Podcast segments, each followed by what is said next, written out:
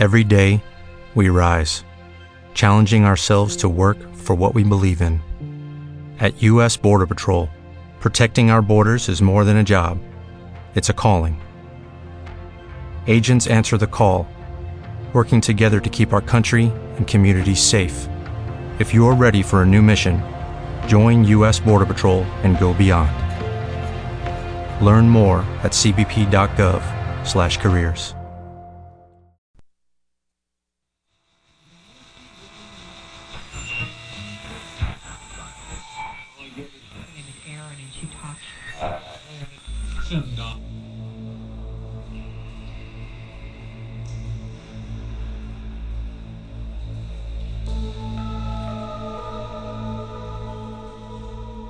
Estás escuchando el podcast de Tripas Mutantes.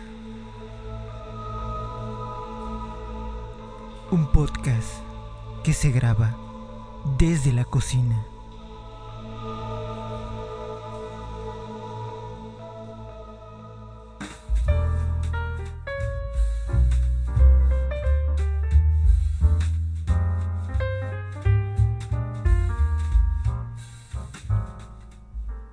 Bienvenidos amigas y amigos a esta nueva edición de su bonito podcast, el podcast de tripas mutantes. ¿Cómo están? Yo espero que se la estén pasando muy bien, eh, no sé, independientemente de cuándo nos estén escuchando, en fin de semana, en la semana, en el trabajo, camino al trabajo, haciendo ejercicio, en ese momento en el cual has decidido dedicarnos estos minutos, gracias, de verdad te lo agradezco muchísimo. Perdón por ser tan redundantes. bueno, te recuerdo las vías de contacto. Tenemos una cuenta de Twitter, arroba baúlmisterio. Ahí dejamos los links. Ahí nos puedes dejar tu retroalimentación, tus retweets, corazoncitos, cualquier otra cosa que nos quieras comentar, lo puedes hacer ahí, dentro de esa red social. Y por supuesto también en las aplicaciones o plataformas de podcasting en donde tú descargas este bonito podcast. Y a propósito, yo eh, vamos a tomarnos unos minutos para agradecerle.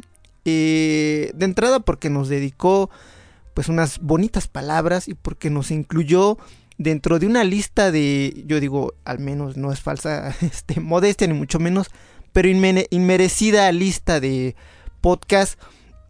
Le agradezco mucho a Azteca, Azteca Chin Media que bueno, en un listado bajo el título de los mejores podcasts que debes escuchar antes, bueno, esto ya es hubiera estado genial, los mejores podcasts que debes escuchar antes de morir. bueno, el artículo se llama así, los mejores podcasts que debes escuchar. Y bueno, dentro de esta plétora de podcasts, pues hay algunos que sí he tenido la oportunidad de escuchar y pues la verdad es que es un honor compartir siquiera la, la mención porque son monstruos de la comunicación como es el caso de Fernanda Tapia, una extraordinaria comunicadora, que bueno, yo la conocí a partir de Radioactivo. Y está, por supuesto, también ahí Capitán Pad y sus monitos, que es un tipo que se ha especializado, lleva años. No sé si, bueno, yo los, ambos podcasts se originaron en su momento en Dixo. Es todo un tema muy interesante hablar del podcasting en México, porque cuando detona como este medio alternativo o como esta posibilidad de dar voz a quienes probablemente querían hablar de temas que dentro de la radio comercial no era como viable. No porque no tuviera interés, sino porque no sé, yo, yo quería hablar de macrame, pero bueno, pues en una, la radio convencional, pues un espacio de macrame difícilmente iba a tener cabida, ¿no? Por una cuestión ahí comercial, de interés, por muchas razones. Bueno, el podcasting vino a darle eso, eh, voz a quien probablemente tenía algo importante que decir, pero que, insisto, dentro de los medios convencionales o concretamente de la radio no era posible. Y uno de los precursores, al menos aquí en México, fue en su momento Dixo. Dixo tenía una cantidad de podcasts impresionantes con gente sumamente talentosa. Ahí estaba Fernanda Tapia, estaba, yo recuerdo de esos primeros que escuché, Fabulman y Dinamita, incluso los pueden recuperar Está Capitán Pada, por supuesto que fue de estos primeros podcasts de cómics de habla hispana también, importantísimo. Eh, Filmsteria, eh, Filmsteria fue, bueno, ya es después. Y después eh, me parece que la factoría o quien producía y era dueño de Dixo, o uno de los copropietarios era... Eh, ay, se me fue ahorita el nombre de Mimoso, que también es un tipo que lleva una trayectoria impresionante dentro de la radio, que ahorita tiene Galgódromo, que le produce podcast para Spotify. Y bueno, ahí está. No sé si sigue alojado Filmsteria. Lo he escuchado. Mm, la cueva del nerd lo, llegué a escuchar en un par de ocasiones. Y insisto, los otros podcasts no los conozco. Y no porque no tenga interés, sino porque pues, la verdad es que a veces no da tiempo en, este, en esta vida tan saturada que tenemos. Pero bueno, yo le agradezco infinitamente muchísimo a, a Aztecachín, pero sobre todo a quien firma el artículo que es Carlos Mestre Gas. Gracias Carlos Mestre por este, incluirnos en esta lista de podcast que debes escuchar. Y bueno, también agradecerle a quien nos retuiteó. Bruno Díaz, ojo, guiño, guiño, no vamos a decir quién eres. pues muchísimas gracias, arrancamos esta edición de Tripas Mutantes porque hay harta información.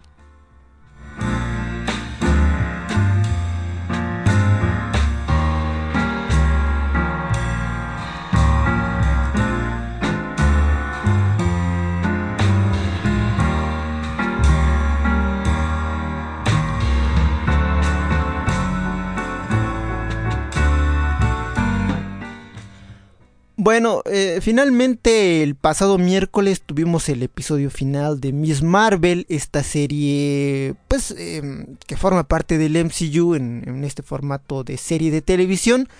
Y que pues la verdad yo debo decirles que consumo eh, fervientemente pues el universo de Marvel porque me encanta pues, el cómic de Marvel, los cómics de Marvel, el universo de Marvel, pero pues hay personajes que concretamente de no sé, de 10, de 15 años para acá que yo ya no conozco y no conozco porque desde hace algunos años ya dejé de consumir el cómic em, contemporáneo que se está escribiendo, que se está haciendo, ya lo he comentado aquí creo que en muchas ocasiones, porque ya no me interesa. Mm, con esto, claro, no quiero decir que no estén escribiendo historias interesantes, seguramente lo están haciendo, he leído algunas, pero yo ya no estoy enganchado, ya leo otro tipo de cosas, me quedo con los clásicos, Ojo, esto tampoco quiere decir que me, cierre yo como, es que lo que se escribía hace algunos años, no, no, lo que está escribiendo es distinto.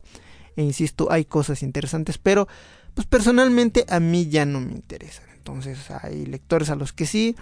Y bueno, pues así como que fan fan no. Soy más un lector casual que ha leído como las historias importantes. Bueno, Miss Marvel es un personaje relativamente nuevo, nuevo, que forma parte como de esta incorporación que evidentemente ocurre cada cierto tiempo, que es renovar los universos este concretamente en el cómic, este presentar nuevos personajes, en ese proceso algunos funcionan, algunos no. Y bueno, pues eh, hay una larga historia al respecto. Bueno, Miss Marvel es un personaje con particularidades de entrada porque su origen es este su etnia eh, tiene que ver con eh, es, de Asia este concretamente es musulmán este hay particularidades que, tiene el personaje y cuando se anunció la serie televisiva pues ahí surgieron como que las dudas al respecto de, de la serie. Bueno yo me, me chuté la, esta primera temporada y debo decirles que hubo episodios que sí me aburrieron mucho, pero pues la verdad es que terminé de ver la serie por disciplina. pero también entendí que esta serie va dirigida a un público más joven. Este, a ese público que probablemente, eh, pues no sé, ha estado viendo las películas que probablemente no le interese el cómic. Y es válido. O sea, no porque eh, estas franquicias sean exitosas y las veamos, quiere decir que mucha gente se interesará por leer cómics. No, no. Habrá quien por supuesto se quiera acercar al, producto original y habrá quienes pues disfruten eh, como yo, eh, como enanos, es una expresión, las películas y pues, la verdad es que el, origen o la similitud con la adaptación del cómic pues, nos vale un carajo. Entonces, bueno, la serie tiene un tono muy juvenil, está en este sentido. Y había cierto rigorismo por parte, sobre todo del fan recalcitrante, ya lo hemos dicho aquí, que pues le, le, cala, ¿no? Y bueno, la chica no me parece que esté tan mal. La historia ahí tarda muchísimo en arrancar. Ese, me parece que es un gran problema que trae la, la serie. Y eh, hay ahí temas que tienen que ver con, no sé si con la continuidad que, pues nos dejan ahí como pensando. Pero bueno, en términos generales, eh, yo debo decir la serie me agradó. No quiero decir que me gustó. Esta serie no está dirigida para mí. eso me quedó clarísimo. Pero me la pasé bien. Este, y bueno, yo creo que el, cierre de temporada fue, creo que lo más esperado por dos momentos que ocurren en ese episodio final. Digo, de entrada, y lo importantísimo, hay que recordar que el personaje original dentro de los cómics es un inhumana, es una inhumana. Esta raza este, de seres que adquieren sus poderes a través de las nieblas terrígenas, que incluso también hubo una miniserie que le fue del carajo. Vimos a Black Ball en Doctor Strange, ya no es spoiler porque es una película que ya sale de cartelera, incluso ahorita ya está disponible en, en Disney Plus. Bueno, ese es el origen de Kamala Harris, que es el personaje de Miss Marvel. Eh, y pues todo parecía indicar pues que sí, que efectivamente iban como a respetar esto o, era como la vertiente, Pero algo ocurrió en el proceso. Y eso fue como la gran sorpresa del, del último episodio, porque hay un momento en donde escuchamos la canción, brevemente la tonadita, de los X-Men de los 90. La de Cíclope, Guepardo. Ah, no. bueno, se escucha brevemente la, tonada. Porque pues, se hace esta revelación de que Kamala Harris sufre de una anomalía, una mutación. Y pues esto disparó eh, las alarmas eh, las conjeturas, que creo que es básicamente eso, de que Kamala Harris, eh, Miss Marvel, sería la primera mutante. Hay que recordar y recapitular, es todo un tema que dentro de esta cuarta fase de Marvel, que es la que estamos ahorita eh, viendo en las películas y en las series, va a incluir a nuevos personajes y dentro de estos nuevos personajes pues están por supuesto presupuestados los mutantes porque pues ya tiene los derechos que compró junto con otras franquicias y licencias de Fox. Entonces eh, ya tuvimos ahí unos esbozos eh, hace el año pasado con WandaVision. Tuvimos esta primera, eh, este primer guiño con la aparición de Vampires como el Quicksilver de X-Men, de, de, la saga de X-Men. Y este, aunque claro, bueno, al final todo quedó en que era una especie de... Eh, hay cuestión de la magia. Pero bueno, la evolución que ha tenido Wanda Maximoff este, como personaje, ahora ya llamándose la bruja escarlata, porque cosa que no lo hacía, la aparición, la presentación del multiverso y las posibilidades que esto representa, pues bueno, detonaron muchísimas cosas. Tuvimos en Doctor Strange on the Multiverse of the la breve aparición de del profesor Charles Xavier, eh, que es de la Tierra, si mal no recuerdo, 838. Regresó Patrick Stewart, igual con la tonadita de los. La verdad es que fue genial ese momentazo. Y los guiños ya son más que evidentes. Y, y ahí han ido eh, pues poco a poco ahí sembrando a través de estos pequeños easter la idea de que bueno los mutantes en algún momento van a ser presentados ya más como en forma pero lo que es un hecho es que ya con Kamala Harris eh, Miss Marvel se ha sentado ya o han dado el banderazo de salida los mutantes ya están aquí están aquí ya y van a formar parte de esta nueva etapa y la gran incógnita es quiénes serán los mutantes. ¿Respetarán o traerán algunos de los que ya vimos pues en la saga de este siglo eh, de los X-Men o será un nuevo cast, un recast? Entonces hay dudas al respecto, ¿no? Ya incluso hay gente que se está candidateando, ¿no? Como hay que recordar que quien interpretó a Wolverine pues ya ha dicho que pues no tiene así como que hartas ganas de regresar a, la franquicia, salvo quizás pues para un breve cameo, ¿no? Pero bueno, ya hay nombres que se han ido mencionando, pero bueno, pues hasta, insisto, hasta el momento pues siguen siendo como especulaciones propias. Eh, pues bueno, pues ya veremos. No sé qué les parece a ustedes, amigos y amigas. ¿Les gustó la serie de Miss Marvel? ¿No les gustó? Ojalá puedan comentarnos y pues compartirnos su opinión, su sentir al respecto.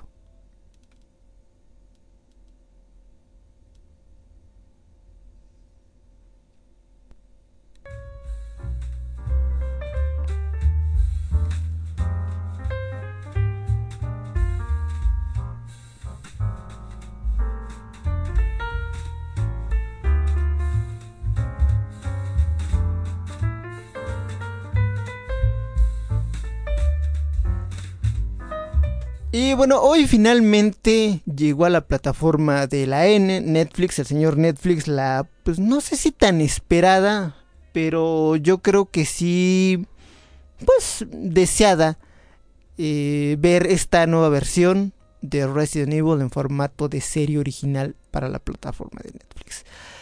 Ah, hay sentimientos encontrados, yo hasta el momento llevo tres episodios, debo decirles que me han sorprendido gratamente. Esta es una serie... Hay un tema muy interesante. Hay que recordar que venimos de una serie de adaptaciones cinematográficas este, que, bueno, que fueron dirigidas por Anderson, en donde teníamos a Mila Jovovich como protagonista, que era al final del día una especie de reinterpretación alterna del producto original o de la idea original de los videojuegos. Si bien había participaciones de los personajes de los videojuegos, el personaje central era el que interpretaba Mila Jovovich, pero ya... Eh, si bien la, hablando ya en términos de franquicia de las... Recuerdo si fueron 5 o 6 películas que se hicieron. Mmm, había algunas muy buenas, otras flojitas y pues una que otra peor. Pero bueno, era, era curioso ver esta, este acercamiento a la franquicia de Resident Evil a partir de la visión de, de Anderson, ¿no? Eh, bueno, el año pasado tuvimos esta, esta sí voy a decir que es una infame película de Resident Evil. Está disponible en HBO Max por si se quieren, este, híjoles, pues, si tienen la valentía de ver la película, porque la película es mala, mala con ganas. Y miren que trae un cast decente, pero la película en términos de, de, de historia es aburridísima.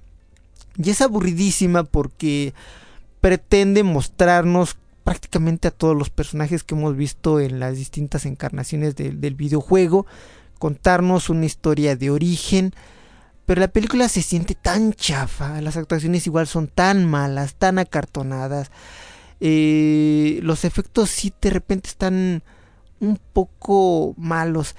Entiendo y, y me parece eh, clarísimo que Capcom eh, querían reiniciar la franquicia, por supuesto, a partir del producto original, de las ideas originales que se presentaron del videojuego, y de ahí partir y crear esta nueva serie de franquicias, de, bueno, esta franquicia de películas, pero bueno, ya sin la sombra de lo que había hecho Anderson y, por supuesto de Mila Jovovich. Pero bueno, ah, pues fue un fracaso de taquilla. Este, en términos de críticas ya no les digo. A la gran mayoría de los fans, pues no les gustó personalmente a mí me, me, aburrió muchísimo la película. Eh, hay ahí, mm, no sé, presentarnos a personajes con diferencias sustanciales que yo estoy en contra de esta idea que mm, haya acerca de, de, esta agenda de de insertar personajes de jugar con la racialidad más que jugar con reinterpretar la racialidad no sé qué tan sano sea esto, eh, pero bueno, es todo un tema y también es muy delicado abordarlo porque sería muy simplista de mi parte hacerlo, tiene sus, sus aristas. Pero bueno, eh, la serie como tal, la que tenemos ahorita de Netflix, es una eh, reinterpretación eh, de la idea original. Si bien, y, y, aquí es cuando entra mucho el, el debate con el fan, insisto, tradicional porque de entrada el personaje de Albert Wesker se nos presenta como af afroamericano. La acción no ocurre en Estados Unidos. Este Raccoon City o nuevo Raccoon City está ubicado en Sudáfrica. Cambian muchas cosas respecto a, personajes, ubicaciones y... Eh, pero importantísimo, hasta el momento de lo que yo he visto de los tres episodios, me ha parecido una reinterpretación del concepto muy interesante y muy entretenida. Y la verdad, el que Albert eh, Wesker sea interpretado por un actor, actor, afroamericano me parece que es meramente anecdotario. Si ustedes no conocen el trabajo de Lance Reddick, que es el actor que interpreta a Albert Wesker dentro de esta serie, eh, es, un, es un actorazo. Yo ahí lo conocí por primera vez en la serie de The Wire, que insisto es la mejor serie de la vida y del planeta, en donde él interpretaba a un capitán de la policía. Tiene una capacidad actoral este señor impresionante, tanto a nivel de actuación. con, un con un solo gesto puede decir muchas cosas. Y, la serie eh, insisto, tiene ahí elementos que la hacen muy atractivo, hace una reinvención de, hechos y también nos presenta eh, esta historia que se desarrolla en dos líneas de tiempo y eso es importante porque la serie está saltando constantemente entre lo que sucede en el año de 2022 y dentro del año de 2036 en donde podemos ver al personaje de Billy y Jade, perdón, Jade como como adolescente y como mujer adulta. También tenemos a su hermana que es Billy.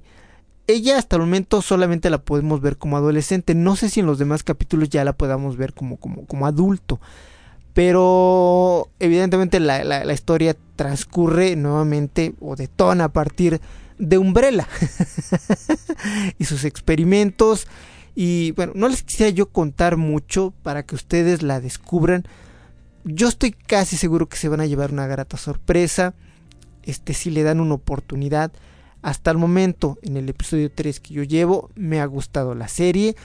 Insisto, pero eso sí, la serie va brincando entre estas dos líneas temporales, se complementa muy bien. Hay guiños recurrentes para el fan del videojuego al presentarnos este, criaturas, algunos personajes, nombres, eh, cosas que quien probablemente haya jugado todos los videojuegos, lo, va a identificar y lo va a cachar rápidamente. Yo me quedé hasta el Resident Evil código Verónica. Entonces mi autoridad y mi conocimiento de Resident Evil es como muy limitado. Me quedé como en la saga pues, original. Ya los demás este, capítulos del videojuego ya no los jugué, entonces pues ya no tuve oportunidad. Y bueno, pues...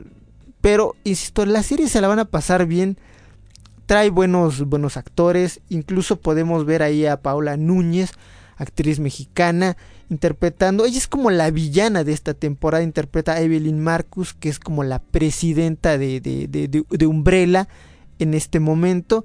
Y vamos viendo también estos juegos de poder eh, que van ocurriendo dentro de la serie. Es una historia también con este toque familiar, porque es descubrir la relación de estas hermanas, la relación con su padre, me está gustando. De verdad, denle una oportunidad. Y pues bueno, pues ya, ya me comentarán ustedes si les gustó o no les gustó. Resident Evil ya está disponible en la plataforma del señor Netflix.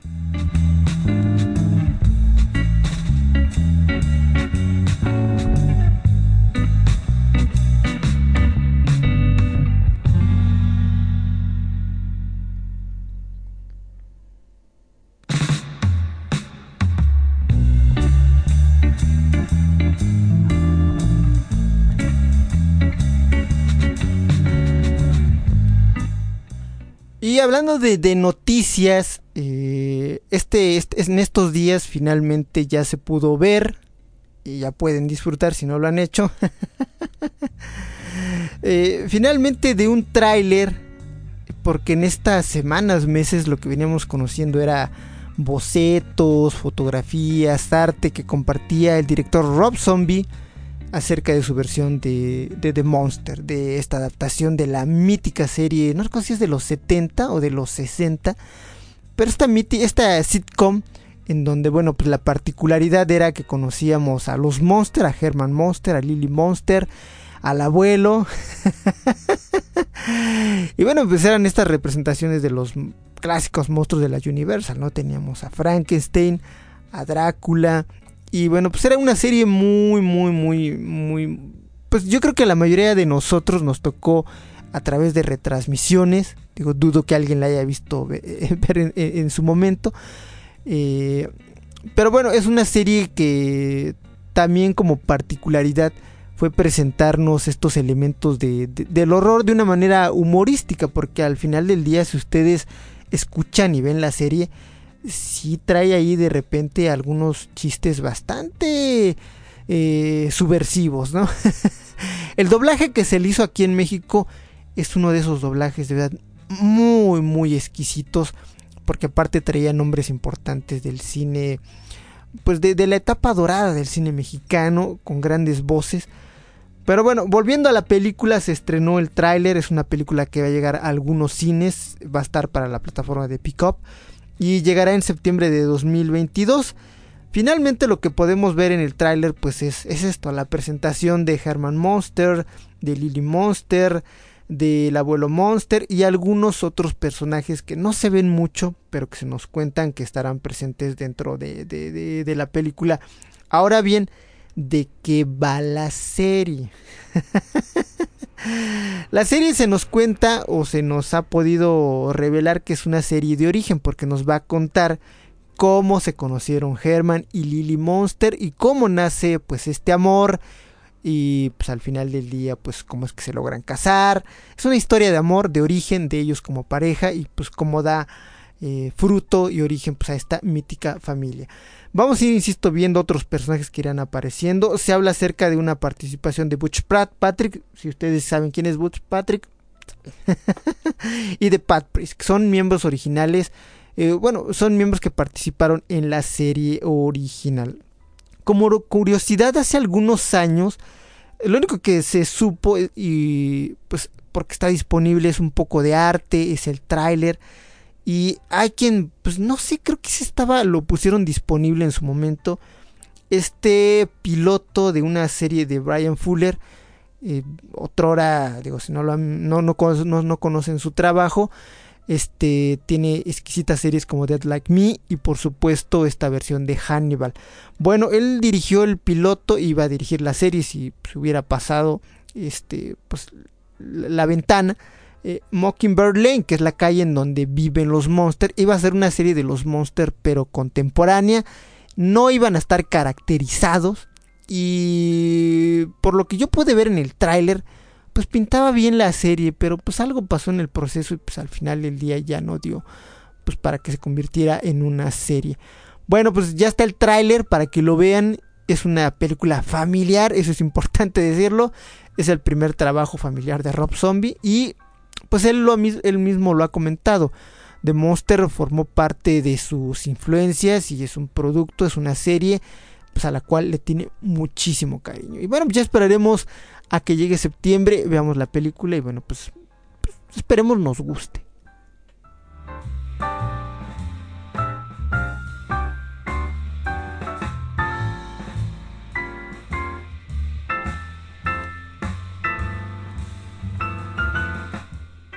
También esta semana gratamente pudimos tener ya el tan anticipado y muy esperado, este sí yo me atrevo a decir esperadísimo tráiler de Orphan the First Kill, esta película que sirve como precuela para que conozcamos las pues las desventuras de de esta chiquilla de esta niña Esther Esther Esther regresa. Esta niña que bueno, pues no es una niña en realidad y esta película que pues yo creo que nos eh, sorprendió gratamente algunos años. El papel lo interpretaba en esos momentos, bueno, lo, lo, lo interpreta, ahorita les digo el nombre de la actriz, Isabelle Furham. Furham era la, la que interpretaba a Esther en esa película siendo niña todavía.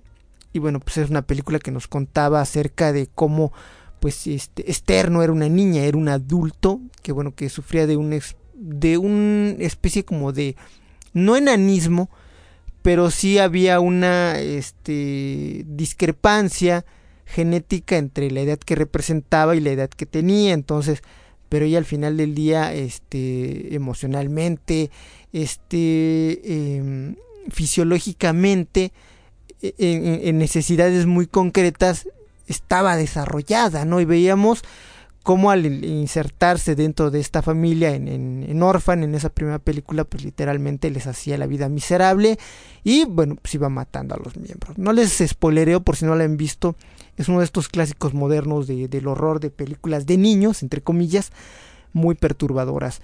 Bueno, estaba ahí y se barajeaba la, la posibilidad de que pues tuviéramos una secuela, ¿no? Porque no otra película de The Orphan? Bueno, cuando se anunció que íbamos a tener una precuela, pues, eh, pues más de uno levantamos la, ceja y era, pues, ¿qué, ¿qué, tono podría llegar a tener esta película entendiendo que la actriz Isabel eh, eh Fulham ya había crecido, o sea, ya, ya no era la niña, ¿no? Ya es una eh, mujer. Y bueno, cuando se nos comentó que iba a participar en la película, eh, se comentó que iban a no iban a utilizar efectos digitales para, pues, para hacerla pequeña, para recrear la edad que tenía originalmente. Y lo que se puede ver en el tráiler es cómo utilizaron efectos prácticos, es decir, tiros de cámara, caracterización. Eso sí, me parece que la caracterización, a pesar del tremendo esfuerzo que hicieron, hay momentos en los que se ve, se ve y es demasiado evidente que pues Isabel Furham ha crecido. es como muy difícil esa cara infantil que conocimos en Orphan, tratarla por más eh, tramoyismos, efectos, este, eh, es, muy complicado. Pero bueno, la buena noticia es eso, ¿no? Que vamos a tener esta precuela. Y bueno, pues Isabel eh, Furham regresará nuevamente como Esther. Y pues veremos. Esta historia nos contará acerca de su pasado en Estonia y cómo logra pues engañar y convencer a, los personajes o a la familia ah, no recuerdo exactamente a la familia, no se nos menciona dentro de la película, pero, los personajes están interpretados por Julie Stiles y Rosie Sutherland y que bueno, pues son engañados y adoptan a la niña y la llevan a Estados Unidos. Y así es como ella llega a Estados Unidos, que es lo que conocemos en The Orphan y pues lo que llega a pasar, pues vean el tráiler y dense pues una idea, su opinión acerca. ¿Se parece? ¿O no se parece? ¿O si da, si da el gatazo, como decimos aquí en México, de que estamos viendo a Esther de pequeña, a Isabel Furham ya pues muchos años después?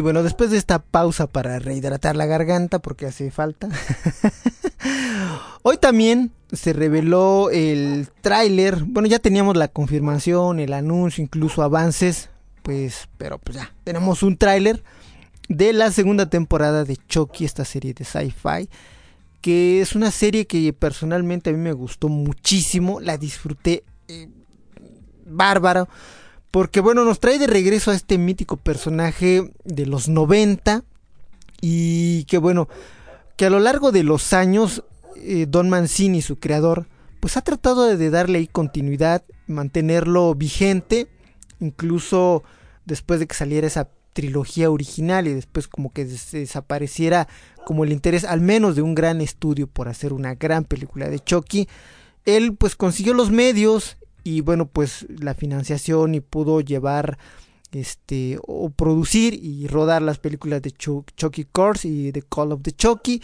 Y bueno finalmente cuando conocimos que iba a haber una serie pues había como mucha expectativa acerca del producto final de la historia y la verdad es que Don Mancini recrea el espíritu original del, del personaje y lo importantísimo nos cuenta esta historia de, de origen acerca del personaje de Chucky, porque era como una incógnita recurrente. Si bien en las películas se cuenta, mm, aquí lo desarrolla todavía pues de manera mucho más eh, impresionante, ¿no? Entonces Eso fue como el gran acierto que tuvo la, la, la, saga. Para esta segunda temporada, después de los hechos, no les voy a spoilerear, pero pues, si no han visto la serie, véanla. Lo único que diré es que pues al final de la temporada ocurre una desgracia en unos en y bueno pues el plan de Chucky se va al carajo. Pues Chucky ahora va a regresar para vengarse de aquellos que frustraron su, su, plan. No les voy a decir cuál es por si no han visto la primera temporada. Pues aquellos a los cuales él cree responsable pues de que su plan no funcionara. Regresan Jake Davon, Lexi y bueno también regresará Tiffany que bueno pues es eh, la actriz McTilly que bueno, pues es la, ya apareció en las películas. Regresará también ahí algunos que ya han participado dentro de la saga.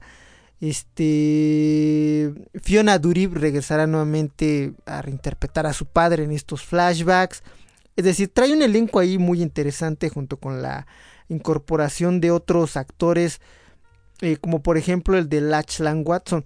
A Lachla Watson la recordamos porque aparece en la serie de, The Chilling Adventure of de Sabrina, que es una de como parte del grupito de amigos humanos de Sabrina. Es esta chica, este, que aparte de estar lidiando con su identidad, este, creo que tiene, tiene ahí una habilidad, pero no recuerdo exactamente cuál es. Bueno, ella va a estar interpretando un personaje que es como Glen o Glenda. Esa es como la característica que van a tener, que tiene este personaje. Y bueno, pues está el tráiler, véanlo y pues, pues esperar, porque es una serie que va a llegar para la temporada de Halloween.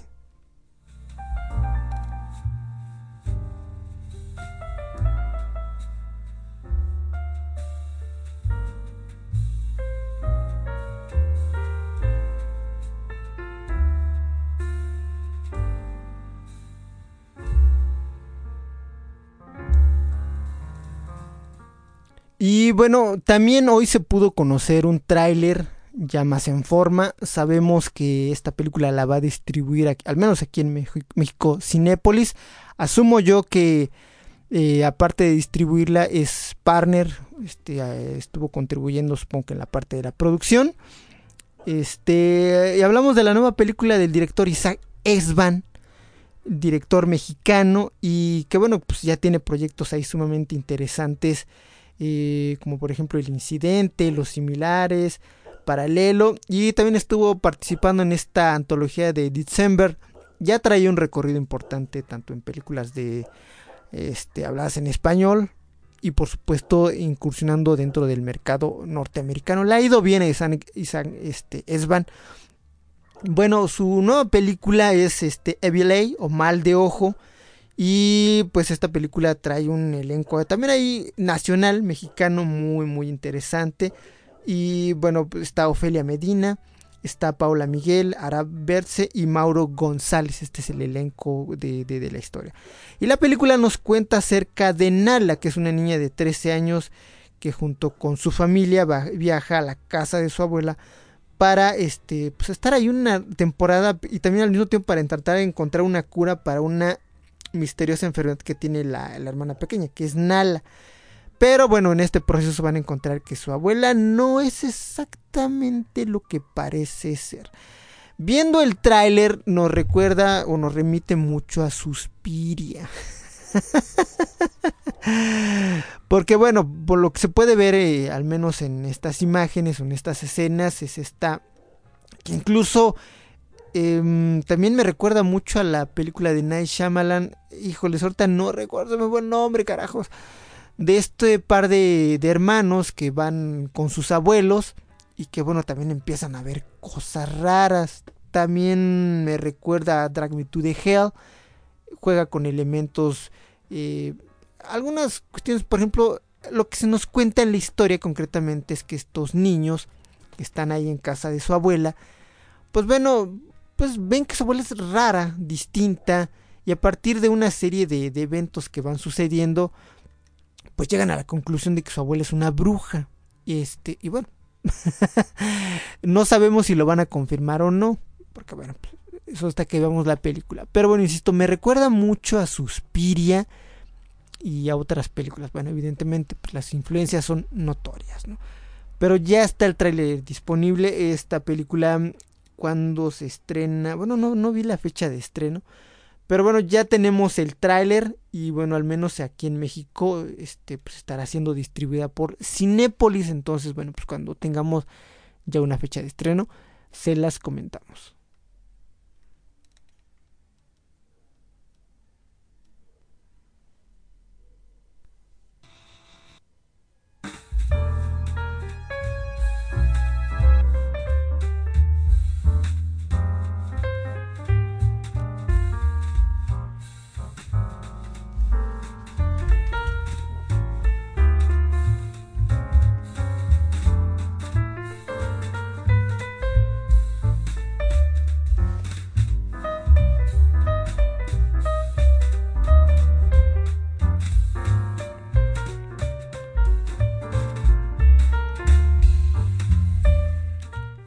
Bueno, con esto cerramos este episodio número 146 de Tripas Mutantes. Yo espero que se le hayan pasado muy bien con esta pues importante cantidad de noticias que pudimos comentar pues en estos espero breves minutos.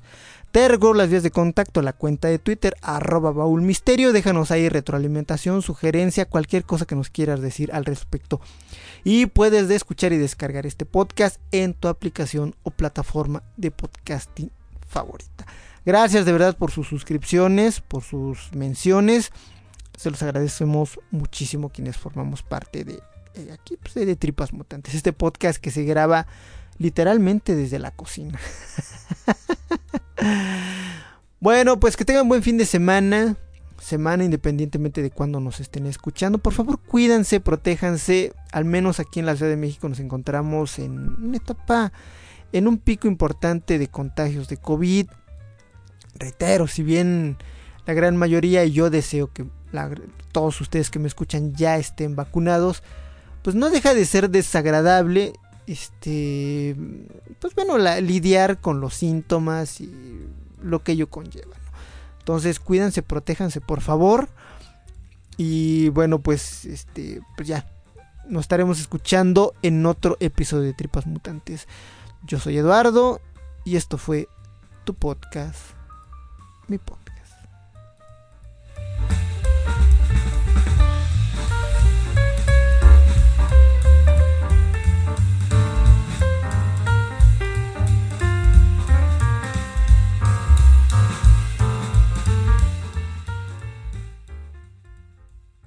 ¿No se merece tu familia lo mejor? Entonces, ¿por qué no los mejores huevos? Ahora, Egglands Best están disponibles en deliciosas opciones. Huevos clásicos, de gallina libre de jaula y orgánicos de Egglands, que ofrecen un sabor más delicioso y fresco de granja que le encantará a tu familia. En comparación con los huevos ordinarios, Egglands Best contiene la mejor nutrición como 6 veces más vitamina D, 10 veces más vitamina E y el doble de omega 3 y B12. Solo Egglands Best. Mejor sabor, mejor nutrición, mejores huevos. Visita egglandsbest.com para más información.